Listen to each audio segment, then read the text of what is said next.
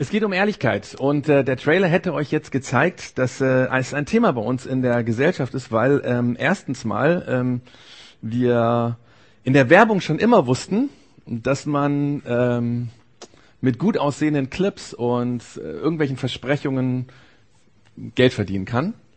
Und ähm, seit Jahren weiß man einfach, ähm, dass man in der Werbung übertreiben muss, um halt was zu verkaufen. Wir haben es eben schon gehört, äh, im Endspurt des Wahlkampfs fragt man sich auch, wie viel denn von den Versprechungen, die die Politiker machen, wirklich ernst gemeint sind. Nach der Wahl werden wir sehen, wer das auch dann wirklich umsetzt und wirklich tut. Ähm, aber auch im Internet ist Ehrlichkeit ein Thema, weil wir den Eindruck haben, als wenn das Internet zu einem ehrlichkeitsfreien Raum verkommt. Also wir Menschen brauchen Ehrlichkeit. Äh, es ist schwierig für uns, wenn wir merken, da ist jemand nicht ehrlich. Und vor allen Dingen brauchen wir deswegen Ehrlichkeit, weil wir wissen, das ist in Beziehungen so wichtig. Ich meine, bei der Werbung, meine Güte, ja, oder im Internet, aber im Internet geht es auch schon viel um Beziehungen. Die Frage ist, eine Beziehung kann doch letztendlich nur funktionieren, wenn wir vertrauen können.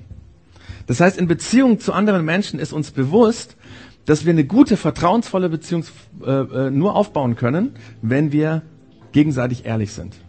Aber jetzt die Frage, und dann mache ich mal einen Schritt weiter, wie ist das denn bei Gott? Können wir Gott gegenüber ehrlich sein? Und um diese Frage ging es in der letzten Church Zone. Und äh, diese Frage ist deswegen so wichtig, weil viele, viele, viele Menschen Glaube, Religion, Kirche und so weiter per se als unecht oder unehrlich empfinden. Viele Menschen werfen den Kirchen und Religionen Verlogenheit vor.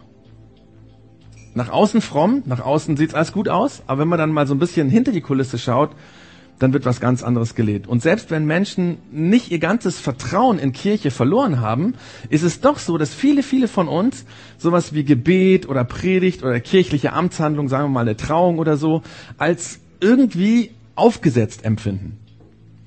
Die kirchliche Sprache hört sich für uns unecht und gekünstelt an. Ja, da predigt zum Beispiel jemand und du denkst dir so, pass mal auf, wenn wir reden würden, würdest du ganz anders sprechen. Also von der Tonlage, von den Worten, ja. Und das macht ja was mit uns. Wenn wir jemanden hören, der predigt oder der betet und wir denken, na, das ist jetzt aber nicht ganz echt, du bist doch eigentlich ganz anders. Und deswegen gibt es viele, viele Menschen, die sich unglaublich schwer vorstellen können, dass sie mit Gott offen und ehrlich sein können. Leider ist es so. Denn damit liegen die meisten Menschen falsch. Denn es ist eigentlich genau umgekehrt. Und ich hoffe, dass du das von dieser Themenstaffel, wenn du eine Sache mitnimmst, das mitnimmst und nie wieder vergisst, dass tatsächlich Gott möchte, dass wir ehrlich sind. Er sehnt sich nach Ehrlichkeit. Er, er möchte nichts mehr, als dass wir ehrlich sind. Er will, er will keine wohlformulierten Gebete, sondern er will ehrliche Gebete. Und jetzt lassen wir mal das Wort Gebete noch weg, weil das für viele auch schon irgendwie so ein bisschen unecht klingt. Also Gott möchte nicht wohlformulierte Gespräche, sondern er möchte ehrliche Gespräche. Darum ging es in der letzten Church Zone äh, vor zwei Wochen und ähm, wir haben dabei Folgendes festgestellt. Und zwar, solange wir nicht voll und ganz ehrlich sind, solange wir nicht voll und ganz ehrlich sind, und zwar zu Gott, werden wir ihn auch nicht voll und ganz erleben. Das ist bei Gott genauso wie bei jeder anderen Beziehung. Ja? Wenn du in einer Beziehung nur zehn Prozent einbringst und ehrlich bist und offenlegst von dir, dann wird es in aller Regel auch so sein, dass der andere das irgendwann merkt und auch nur zehn Prozent von sich zeigt. Oder wenn du nur die Hälfte einbringst, dann wird die Beziehung auch nur bis zu diesem Punkt gehen. Aber wenn du voll und ganz ehrlich bist, dann entsteht ein Potenzial, wodurch auch die Beziehung so sein kann, dass du den anderen voll und ganz erleben kannst. Und ganz genauso ist es letztendlich auch bei Gott. Ähm, man könnte es auch nochmal anders ausdrücken, das haben wir letztes Mal auch gemacht. Wenn du ehrlich zu Gott bist, bekommst du eine engere Beziehung mit Gott. Wenn du ehrlich zu Gott bist, bekommst du eine engere Beziehung mit Gott. Das heißt, eine Beziehung, die Gott mit uns haben will, fängt damit an, dass wir, dass du und ich, dass wir ehrlich sind. Zu Gott und wir haben letztes Mal festgestellt, da müssen wir erstmal ehrlich zu uns selber sein. Dass wir ehrlich sagen, mit was wir kämpfen, wie wir uns fühlen, was wir gerade durchleben, durch was wir äh, uns gerade oder über was wir uns gerade freuen, was wir feiern, dass wir ähm, ehrlich sind, was wir gerade zu arbeiten haben, bearbeiten oder nicht bearbeiten, wem wir aus dem Weg gehen, wo wir frustriert sind und so weiter. Und wenn du den Mut hast, so ehrlich zu Gott zu sein, dann entsteht dadurch das Potenzial, dass du ihn ganz kennenlernen kannst. Das war mal so ganz kurz zusammengefasst, worum es äh, beim letzten Mal vor zwei Wochen ging. Und wenn du nicht hier warst oder wenn du das nochmal nachhören willst, kannst du es gerne bei uns auf dem Podcast unter pc.projektx-augsburg.de nachhören oder du tust jetzt diesen QR-Code scannen, dann geht es auch. Ähm, einfach PC für Podcast und dann eben projektx-augsburg.de. Heute in den nächsten Minuten wird sich alles um Zweifel drehen. Und das ist gar nicht so weit weg von der Ehrlichkeit. Wir kommen gleich nochmal dazu. Und damit wir, ähm, wenn es jetzt um die Frage mit Zweifel geht, ähm, wissen, worum es geht, möchte ich kurz sagen, es geht eigentlich darum, die Frage, was machen wir mit unseren Zweifeln? Was machen wir mit den Zweifeln, zum Beispiel, wenn es um Gott geht, ja? Ähm, was man mit dem Zweifel ums eigene Leben oder um das, was um uns herum passiert, oder wir kriegen das irgendwie, es bewirkt solche Zweifel. Und ich würde gerne ähm, im Laufe der nächsten Minuten uns gemeinsam eine Lösung zeigen. Und es kann sein, wenn ich diese Lösung zeige und versuche zu erklären, dass du schon anfängst zu zweifeln, denkst, na, das kann nicht sein. Also so einfach ist das nicht. Aber ich glaube wirklich, wirklich, dass es einen Weg gibt, dass Gott uns einen Weg zeigen will, eine Lösung zeigen will, mit unseren Zweifeln gut und konstruktiv umzugehen. Dass wir nicht im Zweifel verzweifeln müssen, sondern dass wir einen Weg finden, gut damit umzugehen. Das heißt ja nicht, dass die Zweifel dann alle weg sind. Also das kann ich schon gleich sagen. Ich werde nicht irgendwie einen Weg sagen, wo dann nachher alle Zweifel weg sind. Darum geht es überhaupt nicht. Sondern dass wir lernen, im Zweifel, ich sage es mal so, getröstet zu sein. Ähm, Im Zweifel einen Halt zu finden. Aber ich fange mal mit einer Definition von Zweifel an, äh, was ich eigentlich meine. Was ist Zweifel? Wenn das, was ich fühle, das, was ich weiß, behindert. So würde ich das mal formulieren. Man kann es auch anders definieren. Ich definiere das mal so. Also wenn die Dinge, die ich sehe, die ich erlebe, ein Gefühl erzeugen und dieses Gefühl schiebt sich zwischen das, was ich weiß, und mich. Ja? Und ähm, wir kennen das alle, du hast das bestimmt schon mal erlebt. Ich habe das auch schon oft erlebt. Ähm, ich will mal ein bisschen aus dem Nähkästchen plaudern. Also ähm, ich habe meine Frau während meines Studiums in Marburg kennengelernt. Das heißt, das erste Mal haben wir uns auf einer Jugendkonferenz gesehen, wo ich ehrenamtlich mitgearbeitet habe, und haben uns kennengelernt. Und im Laufe der vier Jahre meines Studiums haben wir uns dann immer und immer wieder gesehen und ähm, kennengelernt und dabei habe ich mich dann irgendwann in sie verliebt. Und ich war ziemlich sicher, ich war ziemlich sicher, ziemlich klar, sie empfindet auch was für mich. Ja. So, jetzt habe ich aber ähm, bevor ich ihr das gesagt habe oder gestanden habe, ähm, noch etwas anders gemacht. Ich hatte nämlich einen Freund, den Tommy, und mit dem Tommy hatte ich einen Deal. Wir beide hatten uns schon an Mädels und Liebeleien und so Hände verbrannt, Finger verbrannt. Deswegen haben wir einen Deal gemacht. Wenn einer von uns beiden sich verliebt, dann muss der andere ihm das erst sagen. Dann reden wir darüber, weil es könnte ja sein, dass der andere den Eindruck hat, hey, lass die Finger davon und so weiter, es geht schief. Also äh, habe ich erst mit dem Tommy darüber geredet und ähm, ihm erzählt, dass ich mich verliebt habe und ihm auch erzählt, in wen ich mich verliebt habe. Das war auch alles gar kein Problem für den Tommy, weil er kannte das Mädel, er hatte auch nichts gegen sie, aber dummerweise meinte er, die wäre nichts für mich die wäre mir weit überlegen, ich soll mir da nichts einbilden und ähm, ich soll mich bitte nicht vertun und soll mir bitte nicht schon wieder die Finger verbrennen. Ja? Das war natürlich krass für mich, weil ich war mir hundertprozentig sicher, die empfindet auch was für mich. Aber dummerweise kannte der Tommy sie auch. Und er meinte genau das Gegenteil. Und jetzt hat genau das ein Gefühl in mir bewirkt, was mich plötzlich gar nicht mehr so sicher gemacht hat. Was mich unsicher gemacht hat und ich wusste gar nicht genau, was ich machen soll. Wenn ich ehrlich bin, habe ich, glaube ich, ein paar Wochen später, vor allen Dingen um, aus Protest dem Tommy gegenüber, um ihm zu beweisen, dass er falsch ist, äh, ein Date mit meiner heutigen Frau ausgemacht und ähm, das, was dann passiert ist, ist Geschichte, könnte man sagen. Ja. Ähm, also so ist es mit den Zweifeln, dass ein Gefühl da ist, was sich dazwischen stellt. Vermutlich sind die Zweifel, die du hast, sehr viel existenzieller, wobei ich jetzt nicht sagen will, dass das Verliebtsein damals unwichtig war, weil immerhin, immerhin bin ich 22 Jahre später immer noch verheiratet, glücklich verheiratet. Aber wenn es um Zweifel geht, ja, geht es ja meistens um tiefe Dinge, die uns erschüttern, unser Innerstes erschüttern. Gerade wenn es um Glauben geht.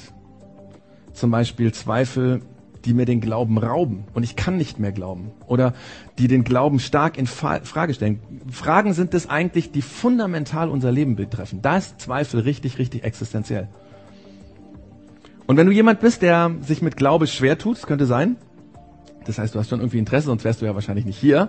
Aber wenn du dich schwer tust mit Glaube, wenn du deine Zweifel hast, deine Fragen hast, vielleicht auch gar nicht so sehr, ob es Gott gibt, sondern überhaupt, wer Gott ist oder ob die christliche Kirche mit ihrem Verständnis irgendwie recht hat oder vielleicht hast du negative Erfahrungen mit Pfarrer oder Priester gemacht oder irgendetwas, was dich zweifeln lässt, ja. Ist eigentlich egal, was es ist. Wenn es, wenn es dir so geht, dann hoffe ich, dass das Thema heute dir hilft zu verstehen, wie Gott uns ermutigt, mit unseren Zweifeln umzugehen. Und vielleicht ist das genau das Gegenteil von dem, was du bis jetzt angenommen hast. Also, ich hoffe, dass du eine Hilfe bekommst, mit deinen Zweifeln umzugehen. Es ist ja nämlich so, dass gerade wenn es um Glauben geht, immer wieder mal Leute sagen so, ja, du hast Zweifel, du musst einfach glauben. Komm, überwinde deinen Zweifel, ja? Aber wir wissen alle, das geht gar nicht so einfach. Ich meine, der Zweifel kommt einfach, der Glaube nicht. Und dann ist die Frage, wie geht man da um? Was machst du mit solchen Zweifeln Gott gegenüber?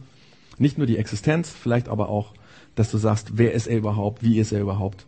Was macht man mit Zweifeln, die ein echtes Hindernis für uns sind in der Beziehung zu Gott? Und ich will das mal an der Stelle ähm, so machen, dass ich damit anfange, dass ich mal einen Zweifel nenne, den ich zurzeit spüre. Und vielleicht wundert dich das, weil ich bin ja irgendwie Pastor, ich habe das studiert, ich bin vermutlich einer von denen hier im Raum, der am meisten über Gott und Glaube und Kirche und Jesus und so weiß und trotzdem zweifle ich. Weil alle Menschen haben Zweifel. Mein Zweifel, den ich zurzeit habe, der sieht so aus. Was ist das für ein Gott, der zulässt, dass vor einem Monat meine Tante, meine Cousine und ihre Tochter bei einem schweren Verkehrsunfall ums Leben gekommen sind? Was ist das für ein Gott? Und ich weiß, ich habe vor ein paar Monaten darüber gepredigt. Ich weiß, dass das kein rationaler Zweifel ist, weil ich weiß, alle drei, meine Tante, meine Cousine und ihre 13-jährige Tochter, die haben an Jesus geglaubt, ja. Auch mein Onkel und der Mann meiner Cousine, die beide bei dem Unfall auch ganz schwer verletzt wurden, die glauben an Jesus. Und ich wusste, dass auch jemand, der glaubt, dass dem sowas Schlimmes passieren kann, das wusste ich vorher, ja. Und, und äh, keiner von denen hat an Jesus geglaubt, weil sie gedacht haben, wenn ich an Jesus glaube, wird mir sowas nie passieren. Das weiß ich. Ja, rational weiß ich das. Aber jetzt hat es mich getroffen, meine Familie hat es getroffen und dann stehst du am Grab, vor dir ein verzweifelter, bis ins Innerste total verunsicherter Vater und Ehemann und Schwiegersohn und du fragst dich, Gott, wer bist du, dass du dem sowas zumutest? Wer bist du? Ich habe noch ein anderes Zitat von jemandem gefunden, der zeigt, wie stark Menschen, die glauben, zweifeln können. Wie krass tief das gehen kann. Da hat jemand Folgendes geschrieben. Wo ist mein Glaube? Selbst tiefst drin in meinem Innersten ist nichts als Leere und Dunkelheit. Mein Gott, wie schmerzhaft ist dieser unbekannte Schmerz. Er schmerzt ohne Unterlass. Ich habe keinen Glauben. Ich wage nicht die Worte und Gedanken auszusprechen, die mein Herz bedrängen und die mich unsagbare Agonie erleiden lassen. So viele unbeantwortete Fragen leben in mir. Ich habe Angst davor, sie zu enthüllen. Wisst ihr, wer das gesagt hat?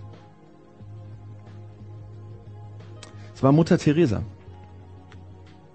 Und ich habe mir gedacht, wie krass ist das, eine Frau, die ihr ganzes Leben mit Leidenschaft und Überzeugung für andere eingesetzt hat, die, die ihre Liebe und alles, was sie hatte, für die Ärmsten und Schwächsten der Welt investiert hat und die täglich sich aufgeopfert hat. Und zwar im Namen ihres Glaubens. Und dann plagen sie solche Zweifel, die so schmerzhaft sind, dass ich kann es eigentlich nicht aussprechen. Ist übrigens interessant, sie wollte nie, dass das je veröffentlicht wurde. Es wurde erst nach ihrem Tod veröffentlicht, eigentlich gegen ihren Willen. Wahrscheinlich, weil Leute gemerkt haben, da kann man so viel von lernen, dass jemand der gläubig ist, der so einen starken Glauben nach außen hin hat, trotzdem so viel Zweifel in sich tragen kann. Wir alle kennen Zweifel, mal mehr, mal weh, weniger. Und wie auch immer die Zweifel aussehen, ob es jetzt um die Existenz Gottes geht oder ob ich daran zweifle, ob er sich um mich kümmert oder ob ich zweifle, ob es ihn überhaupt wichtig ist, wer ich bin oder dass ich vielleicht denke, na, er ist gut und er kann auch alles, aber tut er für mich auch überhaupt was, ja? Egal wie diese Zweifel aussehen, Zweifel fühlen sich immer an wie ein Hindernis für eine Beziehung zu Gott. Und ich habe versucht, das mal mit einem Bild zu verdeutlichen, dass wir mal ein Bild im Kopf haben, weil oft sagen Bilder mehr als tausend Worte. Ich habe ähm, eine Sonne gezeichnet und im übertragenen Sinne, wenn jetzt um Zweifel und so geht, ist das Gott, steht das die Sonne für Gott. Und ähm, dann haben wir noch die Erde, also wenn es die Sonne gibt, gibt es auch die Erde und andere Planeten, das ist die Erde. Das stimmt jetzt vom Maßstab hier nicht, ja. Aber ähm, in unserem Fall sind wir das oder unsere Welt. Und jetzt ist es so bei unserer Erde, dass da ein Mond ist. Und dieser Mond kann sich zwischen die Sonne und die Erde stellen. Und dann sieht man auf der Erde an vielen Stellen oder an manchen Stellen, letztens hatten wir es in Amerika, die Sonne nicht mehr, eine Sonnenfinsternis. Wir kennen das. Und im Grunde genommen ist Zweifel genauso, fühlt sich Zweifel genauso an. wie etwas, was uns hindert, was zwischen Gott und uns sich stellt. Und wir wissen eigentlich, was wir über Gott denken müssten oder wie wir glauben müssten oder wie das alles irgendwie ist, aber es fühlt sich so an, als wenn wir Gott gar nicht mehr sehen können, als wenn er nicht da wäre. Und die Frage ist, was machen wir dann mit solchen Zweifeln? Mit dem, das unsere Sicht behindert. Wenn die Gefühle aufkommen und wenn das, was wir wissen, weggeschoben wird oder wenn sich was dazwischen schiebt, so müsste man sagen, es schiebt sich was dazwischen, der Zweifel. Es gibt in der Bibel ein Buch und äh, wir haben auch letztes Mal schon mal über dieses Buch geredet. Das ist, das ist nämlich äh, diese Liedersammlung der Psalmen. Und der Autor, der die allermeisten Psalmen geschrieben hat, eigentlich ist das dem sein Buch und dem wird es auch zugeschrieben. Es gab ein paar Schüler von ihm, die auch ein paar Lieder dort sozusagen mit einbringen durften. Aber das ist äh, von dem David. Der David war ein König, aber er war auch ein ganz begnadeter Songwriter. Und dieser David war ein Experte, wenn es um Gefühle ging. Ähm, seine Songs sind voller Gefühle, überall. Und deswegen gibt es auch logischerweise solche Lieder, wo es um Zweifel geht, dieses Zweifelgefühl. Und äh, der Psalm Nummer 13 ist so ein Psalm, in dem der David von Zweifeln schreibt oder singt, oder er hat es vermutlich gesungen ganz am Anfang. Wir wissen die Melodie nicht mehr, aber die, der Text ist uns erhalten geblieben. Und ähm, ich glaube, dass wir von diesem Psalm 13 eine Lösung finden können, wie wir mit Zweifel umgehen sollen.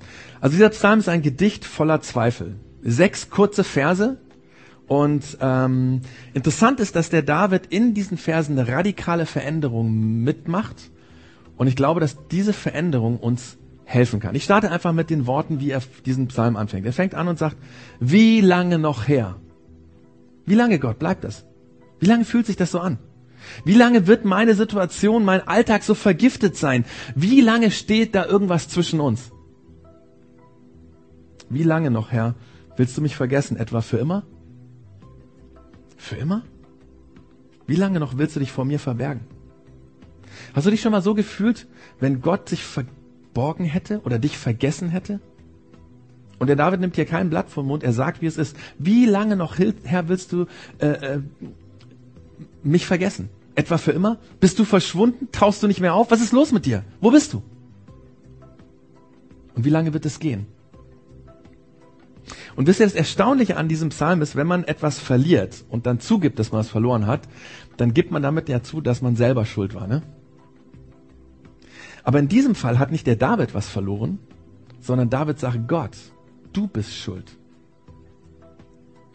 Nicht ich habe dich verloren, sondern du bist verschwunden. Gott, du lässt es so aussehen, als wenn, wenn man dich nicht finden könnte dass man dich nicht sehen und fühlen kann. So lässt du es ausschauen. Und nicht nur das, es geht ewig und es hört nicht mehr auf und ich habe keine Ahnung, was, wie das weitergehen soll. Und dann schreibt der David weiter in seinem Lied, wie lange noch muss ich unter tiefer Traurigkeit leiden und den ganzen Tag Kummer in meinem Herzen tragen. Ganz ähnlich wie das, was die Mutter Teresa geschrieben hat. David sagt hier, ich kämpfe mit meinen Gedanken, die mir durch den Kopf schießen und die mir sagen, Gott, vergiss es doch, den gibt's gar nicht. Du kannst dich nicht auf ihn verlassen. Das ist alles Blödsinn gewesen. Ich meine, der hilft dir nicht und er ist schon niemand, schon gar niemand, mit dem man eine Beziehung aufbauen will. Vergiss es einfach. Und diese Gedanken, dieser Kummer, der wiegt so tonnenschwer wie ein Gewicht im Herzen. Wie lange bleibt das so? Und dann schreibt er weiter, wie lange noch darf mein Feind auf mich herabsehen? Ich weiß nicht, wer im Moment dein Feind ist.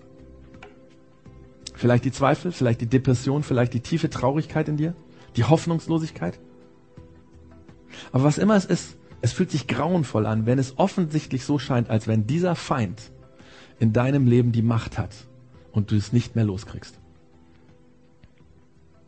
Und dann wird der David noch viel direkter, als wenn er nicht schon direkt genug gewesen wäre. Er sagt folgendes, er sagt, schau mal her und antworte mir, Herr mein Gott. Und er spitzt es zu und er sagt, mein Gott, also er sagt es ganz persönlich, ne? Und er sagt, hey, würdest du mal herschauen? Du bist doch mein Gott, du solltest doch sein. Wenn, wir solche Texte lesen, gerade so ja, in so einen alten Text die Bibel aufschlagen, dann ist es oft so, dass wir die Spannung, die da drin ist, gar nicht so richtig rausspüren. Das hat einmal damit zu tun, was ein Text ist, da lesen wir schnell drüber. Und es hat auch damit zu tun, dass es ein alter Text ist, der ist in Hebräisch geschrieben und die Worte in Hebräisch in Deutsch so auszudrücken, dass wirklich die Spannung rauskommt, ist echt sehr, sehr schwierig. Eigentlich ist das richtig dramatisch, was der hier sagt. Das, was wir Eltern alles kennen. Ja, also die Eltern kennen das alles, dass man, dass man sagt, schaust du mich bitte an, wenn wir miteinander reden? Ja, Und das ist ja unverschämt, oder? Ich meine, Gott das so direkt zu sagen, hey, ich schau auf deinen Rücken. Bitte, bitte. Du, du drehst dich überhaupt nicht um, du hast dich weggewandt von mir und das dauert eine Ewigkeit. Ich rede mit dir, hallo. Das Lied, das der, Paul, äh, der, der David hier geschrieben hat, das hat überhaupt nichts mehr mit religiöser Pietät zu tun. Das ist nur ehrlich und direkt.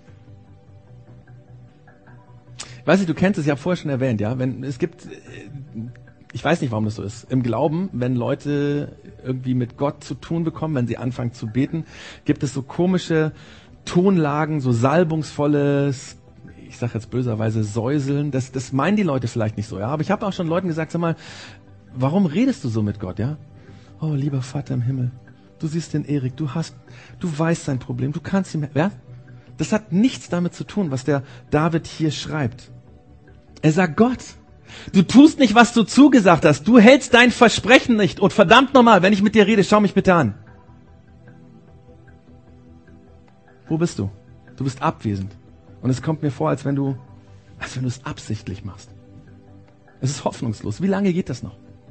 Und dann schreibt er weiter, gib mir neuen Mut und lass meine Augen wieder leuchten, damit ich nicht in den Todesschlaf sinke. Und als ich das gelesen habe, habe ich gedacht, das ist schon ganz schön pathetisch, ja. So Todesschlaf sinken, so, ja, was für. Aber vielleicht war es echt so. Kennst du das, dass du keinen kein, keinen Mut mehr hast zu leben? wenn dich der Zweifel, die Depression so tief runterzieht? Ich meine, wann braucht man Licht? Er sagt, lass meine Augen wieder leuchten. Wann braucht man Licht? Wenn es stockfinster ist. Es war stock, stock, stockfinster. Er hat nichts mehr gesehen. Es war hoffnungslos. Und er hat gesagt, ich brauche ein bisschen Licht, um nicht aufzugeben. Es scheint so, als wenn der David seine Fäuste ballt in diesem Psalm und sagt, Gott anschreit und sagt, du bist das Problem. Mann, mach endlich was. Das kann doch nicht sein bring es wieder in Ordnung, du bist schuld. Und dann, dann verändert er nochmal die Taktik. Er schreibt nämlich, mein Feind soll nicht sagen können, jetzt habe ich ihn endgültig besiegt. Meine Gegner sollen nicht jubeln und sich freuen, wenn ich den Halt verliere. Wie gesagt, er ändert die Taktik. Er dreht das Ding um. Er sagt nämlich, pass auf, Gott. Natürlich verletzt mich das. Natürlich verletzt mich das, wenn du nicht da bist. Aber weißt du, was auch passiert? Und das solltest du dir echt mal überlegen, Gott. Die Leute werden auf mich schauen und dann schauen sie auf dich und sagen, schau, habe ich doch gesagt, dem kann man nicht trauen, den gibt's gar nicht. Es fällt auf dich zurück, Gott, sagt der David. Und diese ganzen Emotionen lässt der David in diesen vier kurzen Versen raus. Aber was ich an diesem Lied so unglaublich finde, nach diesen vier Versen ist David so total desorientiert, er kann eigentlich nicht mehr klar denken, ja. Er, er schreit alles das raus, diese Verzweiflung, er knallt es alles Gott von Last, aber mitten in diesem Gefühl, Gefühlswirrwarr kommt an der Stelle eine Wendung. Da wird plötzlich was klar. Als wenn Gott zu ihm redet. Oder, also Gott nimmt nicht die Probleme weg, die sind nachher nicht weg. Aber irgendwie, ich weiß nicht, ich, als ich es gelesen habe, habe ich gedacht, hey, irgendwie diese Ehrlichkeit von David, diese Art, die Beziehung zu leben, das wünsche ich mir. Ich habe das mal versucht, in Satz zusammenzufassen. Im Grunde genommen habe ich den Eindruck, Ehrlichkeit zu Gott schafft eine Beziehung, die so stark ist, dass sie die Last der Zweifel tragen kann. Wenn du ehrlich zu Gott bist und auch gerade in deinen Zweifeln und das, was du für Fragen hast, dann bekommst du dadurch eine Art von Beziehung zu Gott, die stark genug ist, die schwersten, schlimmsten Situationen des Lebens zu tragen. Sonst hätten wir vermutlich diesen Psalm nicht, weil wahrscheinlich wäre er gar nicht überliefert worden, weil er sich das Leben genommen hätte oder sonst irgendwas. Weißt du, deine Fragen um das Bild nochmal zu nehmen, müssen kein Hindernis sein. Sie können eine Brücke zu einer tieferen, lieberen und liebevolleren und besseren Beziehung zu Gott sein. Und David sagt in diesem Psalm, das geht. Ich habe das erlebt und du kannst es auch erleben. Und es sind, glaube ich, zwei Dinge, die wir an der Stelle lernen können. Das eine ist, Schreien hilft. Äh, wirklich, Schreien hilft. Ich weiß nicht, wann du das letzte Mal Gott angeschrien hast. Vielleicht gerade haben wir niemand anders da ist, ja, weil dann traust du dich. Schrei doch Gott an, wenn es dich ankotzt, wenn du es nicht mehr packst. Und das Zweite, was wir von ihm lernen können, Ausdauer hilft. Immer wieder Gott das zu sagen, immer wieder nicht aufzuhören. Wie gesagt, inmitten von all diesem Chaos oder diesem Zweifel verändert sich plötzlich der Ton in diesem Gedicht, als wenn der David an der Stelle den Stift hinlegt, rausgeht, Luft schnappt, sich die Füße vertritt und dann irgendwas passiert. Weil, wie gesagt, da ist ja eine Änderung in diesem Psalm, als wenn ein Schalter umgelegt wird von dem, dass er vorher gefragt hat, Gott, was hast du eigentlich in der letzten Zeit für mich getan, hinzu, Gott, was hast du in meinem ganzen Leben für mich getan? Und diese beiden Fragen sind ja sehr ähnlich. Was hast du in der letzten Zeit für mich getan? Und was hast du in meinem ganzen Leben für mich getan? Und trotzdem ist die Zielrichtung eine andere und deswegen ist auch die Antwort eine andere. Weil er sagt plötzlich, der David sagt plötzlich, doch ich will auf deine Güte vertrauen. Erst schreit er, wie lange noch? Ja, wie lange müssen meine Feinde über mich sich lächerlich machen? Und dann dann findet er zu seiner Mitte zurück und er schreibt, ich vertraue auf deine Güte. Vertrauen hat Kraft. Vertrauen hat unglaublich viel Kraft. Es hat so viel Kraft, uns in hoffnungslosen Situationen durchzutragen. Und ich glaube, es ist interessant, wenn wir auf der Straße eine Umfrage machen würden und fragen würden, was ist, ähm, was ist das Gegenteil von Zweifel? Würden wahrscheinlich die allermeisten Leute sagen Gewissheit. Und irgendwie stimmt es auch, aber eigentlich wäre dann unsere Welt eine traurige Welt, weil wir wissen alle, es gibt sehr viel mehr Zweifel in unserem Leben als Gewissheit. Ich glaube nicht, dass Gewissheit das Gegenteil von Zweifel ist, sondern ich glaube, dass das Gegenteil von Zweifel Vertrauen ist.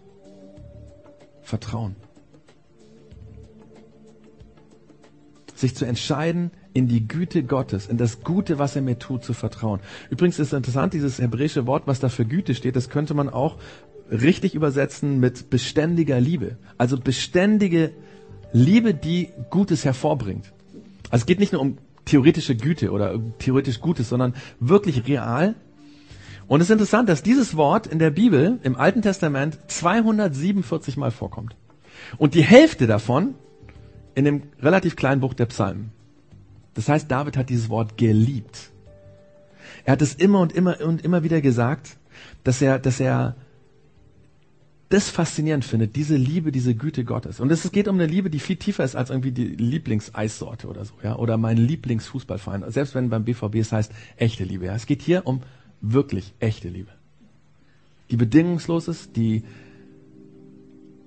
immer zu uns hält, die beständig ist, die loyal ist, die fest ist, die Gott uns zusagt. Und David erinnert sich, du bist der Gott von dieser Güte und beständigen Liebe, die immer da war. Ich meine, du hast bis jetzt noch keinen Scheck unterschrieben, der nicht gedeckt war. Du hast noch nie einen Scheck ausgegeben, der nicht gedeckt war. Das habe ich erlebt. Aber die Frage ist natürlich, wie kommt der David dazu, das zu behaupten, zu sagen, ich halte mich an deiner verlässlichen Liebe fest. Ich vertraue darauf. Und, und was könnte es für uns eine Begründung sein, so zu leben? Darauf finden wir im nächsten Teil äh, die Antwort, der David macht nämlich, von ganzem Herzen will ich jubeln über deine Rettung. Dieses Wort Rettung, das ist der Schlüssel.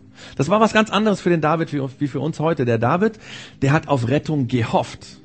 Wir heute können wissen, was Rettung ist. Der David hat in die Zukunft geschaut, auf das vertraut, was Gott versprochen hat. Eine Rettung, die kommt. Wir heute können zurückschauen auf das, was Gott getan hat. Denn wir finden unsere Rettung in einer Person. Gott selbst ist ein Mensch geworden und dieser Mensch ist die Rettung. Weißt du, im Glauben, im christlichen Glauben geht es um Glaubensinhalte. Das ist richtig. Ja, um was wir glauben zum Beispiel. Es geht auch um ähm, Einstellungen, um Überzeugungen, um Werte. Keine Frage. Aber wenn wir uns den Mittelpunkt anschauen, das Zentrum, darum, wo sich der Glaube dreht, dann geht es um eine Person. Und zwar um die Person Jesus. Er ist Gott, der Mensch geworden ist. Und der als dieser Mensch diese verlässliche Liebe und Güte lebt. Und deswegen, egal was du durchmachst, kannst du zu Gott sagen, Gott, keine Ahnung, was du gerade vorhast. Ich verstehe das alles nicht. Es ist eine Katastrophe. Ich verzweifle. Ich verzweifle wirklich. Aber ich will mich festhalten daran, dass dein Sohn Jesus auf diese Welt gekommen ist und dass du dich selbst aufgeopfert hast in Jesus, dass du, dass du alles gegeben hast. Und das ist die gute Nachricht und daran halte ich mich fest. Und lass es dir von dem David sagen, obwohl er viele, viele Jahrhunderte vorher gelebt hat, du kannst daran festhalten, weil das ist verlässlich. Egal, ob deine Emotionen und Zweifel hochkommen, egal, ob du in einer Lebensphase stehst, wo du, wo du schreien könntest, sagen, wie lange noch? Du kannst dich festhalten und verankern an dieser Hoffnung, an dieser Gewissheit, dass Gottes zuverlässige Liebe da ist. Und weißt du, diese zuverlässige Liebe liegen, sehen wir nicht daran, dass Jesus gelebt hat. Das ist das eine. Jesus ist zu Menschen gekommen, also Gott ist Mensch geworden. Dieser Jesus ist gestorben und er ist wieder lebendig geworden. Und das ist der Punkt. Das bedeutet, dieser Jesus ist jetzt hier, er ist real, er ist, er ist da. Auch wenn du ihn nicht spürst. Gerade dann, auch wenn du ihn nicht spürst, ist er da. Und er ist das sicherste, an dem du dich festhalten kannst. Und deswegen kann David auch zum Ende Folgendes schreiben. Ich meine, es ist ganz komisch, er hat mit diesem Zweifel angefangen und er schreibt da am Ende, mit meinem Lied will ich dem Herrn danken, weil er mir Gutes getan hat. So beendet der David sein Lied und ich muss sagen, so ganz, so ganz verstehe ich das nicht, weil man liest es so schnell runter, man macht diese Pause ja nicht, wo dieser Bruch drin ist, ja. Erst fängt er mit dem Zweifel an und dann stimmt er ein Loblied an. Übrigens hat der David ständig gesungen, das ist ja eine Liedersammlung. Ich weiß nicht, ob du gerne singst, ja. Und vielleicht findest du es sogar ein bisschen bizarr, dass hier in der Church Sound überhaupt eigentlich in allen christlichen Gemeinden immer gesungen wird. Also wir versuchen ja noch die Musik von heute zu nehmen, andere Kirchen nehmen irgendwelche Musik von früher. Ähm und es ist irgendwie komisch, ne? Wer stellt sich schon jede Woche mit anderen Menschen zusammen oder setzt sich zusammen und singt Lieder? Aber auch wenn wir es verlernt haben zu singen, mehr als hundertmal schreibt der David ein Lied, wo das drin steht. Also in dem Psalm steht das mehr als hundertmal drin. Und manchmal schreibt er sogar, ich singe dir ein neues Lied. Das ist der Grund, warum wir neue Lieder singen, ja? Ich singe dir ein neues Lied, um zu sagen, wie gut du bist. Man könnte sagen, der David atmet, der atmet die zuverlässige Liebe von Gott ein, seine Rettung, und der atmet ein Loblied an Gott aus. Natürlich war das ein Prozess. Wie gesagt, wahrscheinlich hat er den Stift fallen lassen. Vielleicht hat er drei Wochen später erst weitergeschrieben. Keine Ahnung. Ja, aber in seinem Schmerz, in einer Verzweiflung entzündet sich plötzlich der Mut. Hey, es geht weiter. Dieser Gott ist doch da, auch wenn ich ihn nicht sehe.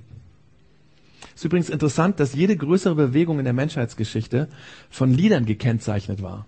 Leider auch im Negativen. Es gibt auch schlimme böse, negative, verführerische, destruktive, mörderische Bewegungen wie im Dritten Reich, die auch durch Lieder weiter transportiert wurden. Warum?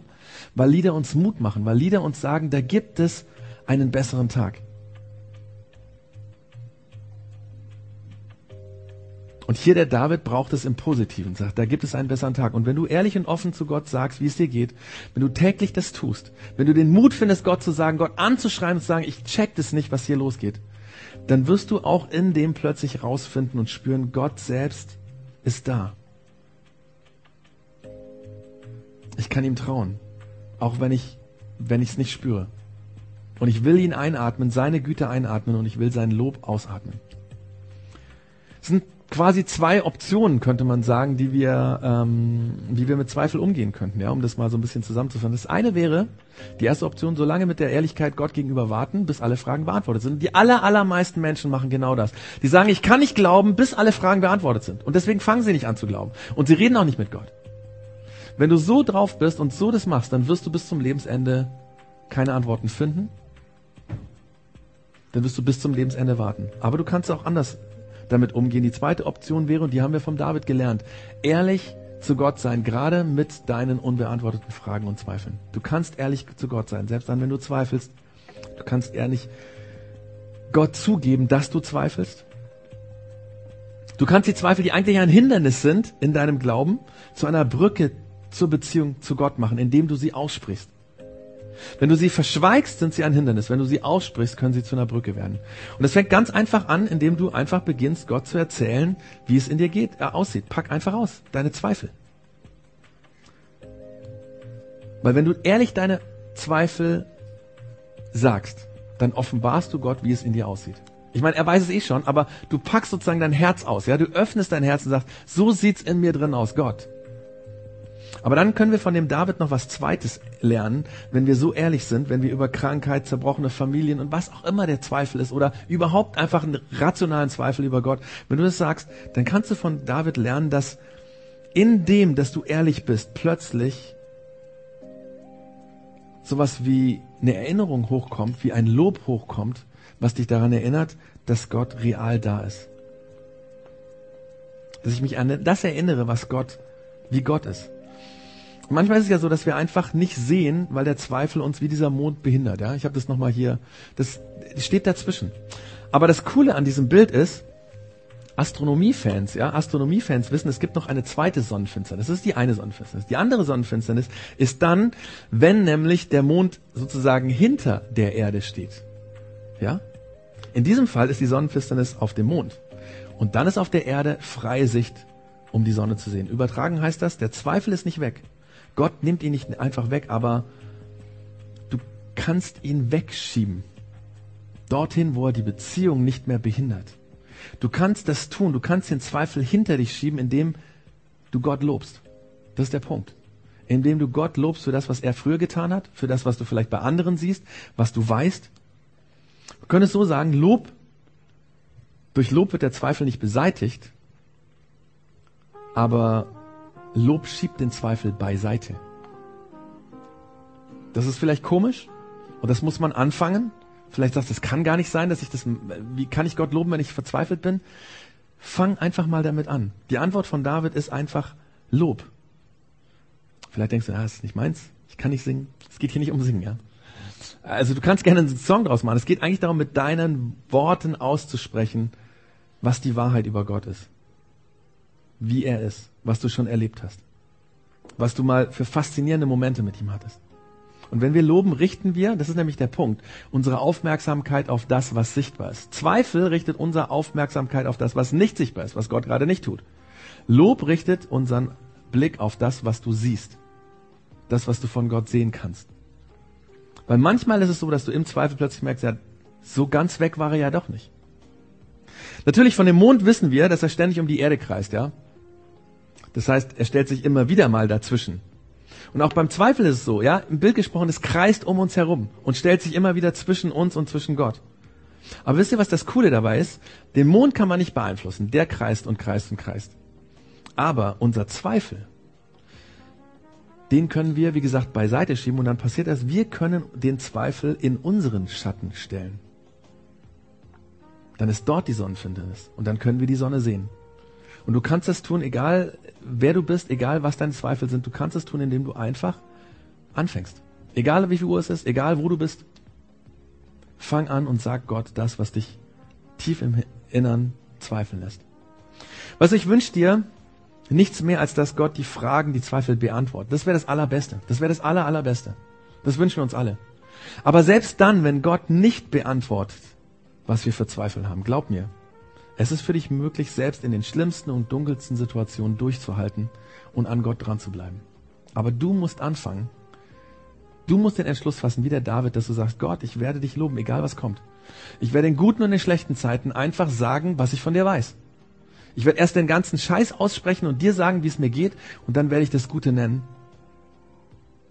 Weil ich will dich mit meinem Lied loben und dir danken, was du Gutes für mich getan hast. Und das ist eine Entscheidung. Und wir haben uns überlegt, dass wir das mit einem Symbol vielleicht verdeutlichen. Ihr habt es hier schon gesehen, hier vorne sind viele Kerzen. Und ähm, ich zünde jetzt mal eine Kerze an. Und zwar habe ich gerade gesehen, dass die größte vermutlich nicht die ist, die am einfachsten leuchtet. Jetzt müsste das natürlich funktionieren, genau. Also ich zünde mal diese Kerze hier an. Und wenn du sagst, ich möchte das lernen, ich möchte mich dafür entscheiden, und wie gesagt, es ist ein Prozess, kann auch sein, dass es beim ersten Mal nicht so gut geht, dass man es lernen muss. Wenn du sagst, ich möchte mich entscheiden, in Zweifel nicht nur auf den Zweifel zu schauen. Ich möchte mich entscheiden, ihn auszusprechen, ganz ehrlich, ehrlich zu sagen, wirklich ehrlich zu sagen, was los ist. Auch ruhig mal Gott sagen, hey, schau mich bitte an. Ich rede mit dir. Was geht hier? Aber das zweite ist, sich zu entscheiden, das zu sagen, daran zu glauben, daran festzuhalten, das auszusprechen, was du von Gott weißt. Und wenn du dich dafür entscheiden möchtest, ähm, dann kannst du jetzt hier einfach eine Kerze anzünden. Einfach als Symbol. Ich möchte das. Ich möchte beim nächsten Mal, wenn der Zweifel da ist, oder vielleicht ist der Zweifel jetzt ganz massiv bei dir, dann ähm, betrifft dich das jetzt. Und dann möchte ich dir Mut machen. Bitte sprich deinen Zweifel Gott gegenüber aus. Aber lass dir vom David Mut machen, ihm zu danken für das Gute in deinem Leben. Und das ist auf jeden Fall da, auch wenn alles dunkel ausschaut. Ich gehe mal davon aus, die meisten von uns haben heute Morgen gefrühstückt. Das ist was Gutes. Du hast geschlafen. Das ist was Gutes. Du bist hierher gekommen. Es gibt so viele gute Dinge im Leben. Wir müssen lernen, Gott dafür zu ehren und zu loben.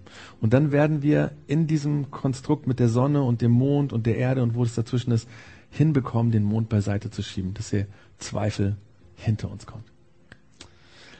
Äh, wir als Band werden jetzt das nächste Lied spielen, bisschen am Anfang ähm, instrumental. Und du kannst derweil hierher kommen, entweder eine Kerze an der Kerze anzünden oder du kannst auch natürlich, wenn das nicht funktioniert, ein Feuerzeug nehmen. Ähm, und wenn nachher alle Kerzen brennen, kannst du trotzdem noch hinkommen und sagen, ich gehe einfach trotzdem vor, weil es sind alle Kerzen, weiß nicht, ob es reicht. Und dann singen wir gemeinsam dieses Lied, das es nochmal ausdrückt.